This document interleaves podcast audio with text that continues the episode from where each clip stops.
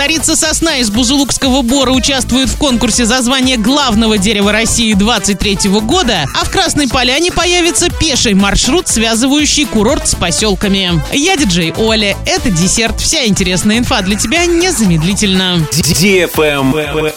News. Царица сосна из Бузулукского бора участвует в конкурсе за звание главного дерева России 23 года. Голосование проходит на отдельном сайте росдрево.ру и продлится с 1 мая по 1 августа. Для того, чтобы отдать свой голос, необходимо ввести адрес электронной почты. В этом году в конкурсе принимают участие 69 претендентов из разных уголков России. Царица сосна заявлена под номером 29. В описании на страничке Царицы сосны на сайте конкурса указывается, что возраст дерева около 300 лет, высота 30 метров, диаметр ствола на высоте 1 метр 30 сантиметров.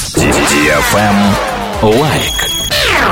С 15 мая в Оренбургской области начнет действовать запрет на посещение некоторых лесных массивов. Ограничения будут введены на три недели. Причиной этому является санитарная обработка лесов от вредителей. Запрещается посещать и въезжать на транспорте в Шарлыкское лесничество, расположенное на территории Шарлыкского и Александровского районов. Также на этот период вводится ограничение на выпуск животных, сбор ягод, грибов и лекарственных растений. С 15 мая на указанных участках нельзя будет размещать пасеки Республики. Аналогичные ограничения начнут действовать на территории 9 лесничеств с 22 мая. Это связано с мероприятиями по уничтожению пилильщика-ткача. Travel Guide. Пешеходный маршрут протяженностью 2 километра объединит поселки Красной Поляны и горные курорты Сочи. Прогулочная зона будет создана в рамках благоустройства улицы Эстонской, где сейчас прерывается дорога и нет общего тротуара, соединяющего поселок Эстосадок с Красной Поляной. В планах связать единым пешеходным пешеходным маршрутам горнолыжные курорты и населенные пункты Красной Поляны. Работы первого этапа завершат уже к началу зимы, сделают больше мест отдыха, фотозон, расширят и благоустроят зеленые участки. В зонах Красной Поляны также будет благоустроена улица защитников Кавказа. Там проведут санитарную обрезку деревьев, отремонтируют плитку, ограждения, заменят парковую мебель. На этом все с новой порцией десерта специально для тебя. Буду уже очень скоро.